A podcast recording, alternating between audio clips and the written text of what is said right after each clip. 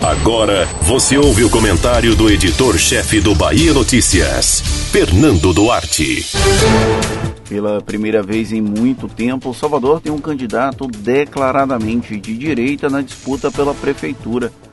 Ancorado na onda que elegeu Jair Bolsonaro em 2018, o vereador César Leite, pelo PRTB, se apresentou como postulante ao Palácio Tomé de Souza e deve ser a única voz na corrida eleitoral da capital baiana a defender a atual gestão presidencial. Depois de não lograr êxito na tentativa de ser deputado federal, quando ainda não era tão claramente associado ao bolsonarismo, César Leite tenta agora se tornar símbolo desse agrupamento político para chegar a prefeito e usa de armas similares às da campanha de Bolsonaro para tanto. Sem grande estrutura partidária e com críticas extensas à mídia, exceto quando é a favor dele, o médico foi eleito em 2016 pelo PSDB. Parte da base aliada do prefeito Assemineto construiu um ambiente tão instável dentro da sigla que dificilmente teria legenda para se candidatar à reeleição. Publicamente, foi a virada de chave para que César Leite se tornasse, ao lado do também vereador Alexandre Aleluia, embaixador do Aliança pelo Brasil.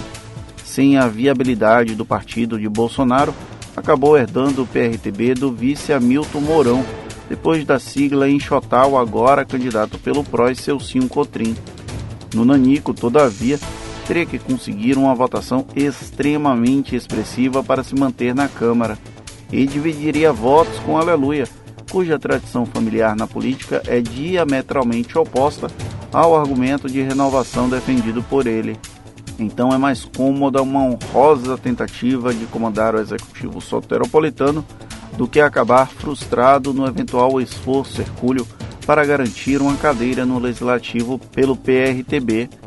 É inteligente da parte dele que não parece estar disposto a sair da cena política em um curto espaço de tempo.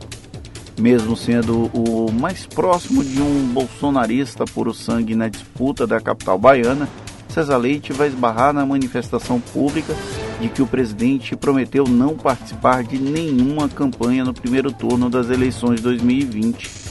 O postulante precisaria estar associado a Bolsonaro para tentar surfar na onda que o elegeu em 2018, ainda que Salvador não tenha dado uma votação expressiva. A capital baiana tende a centro-esquerda, ainda que atualmente esteja sob comando do DEM, o mais próximo de direita que existia no Brasil até a emergência do bolsonarismo. Para a militância que apoia o presidente da República, pouco importa qualquer exposição das dificuldades a serem enfrentadas por César Leite. Esse grupo é uma presença barulhenta nas redes sociais e pode gerar burburinho político. Só não deve avançar muito para angariar votos. Você ouviu o comentário do editor-chefe do Bahia Notícias, Fernando Duarte.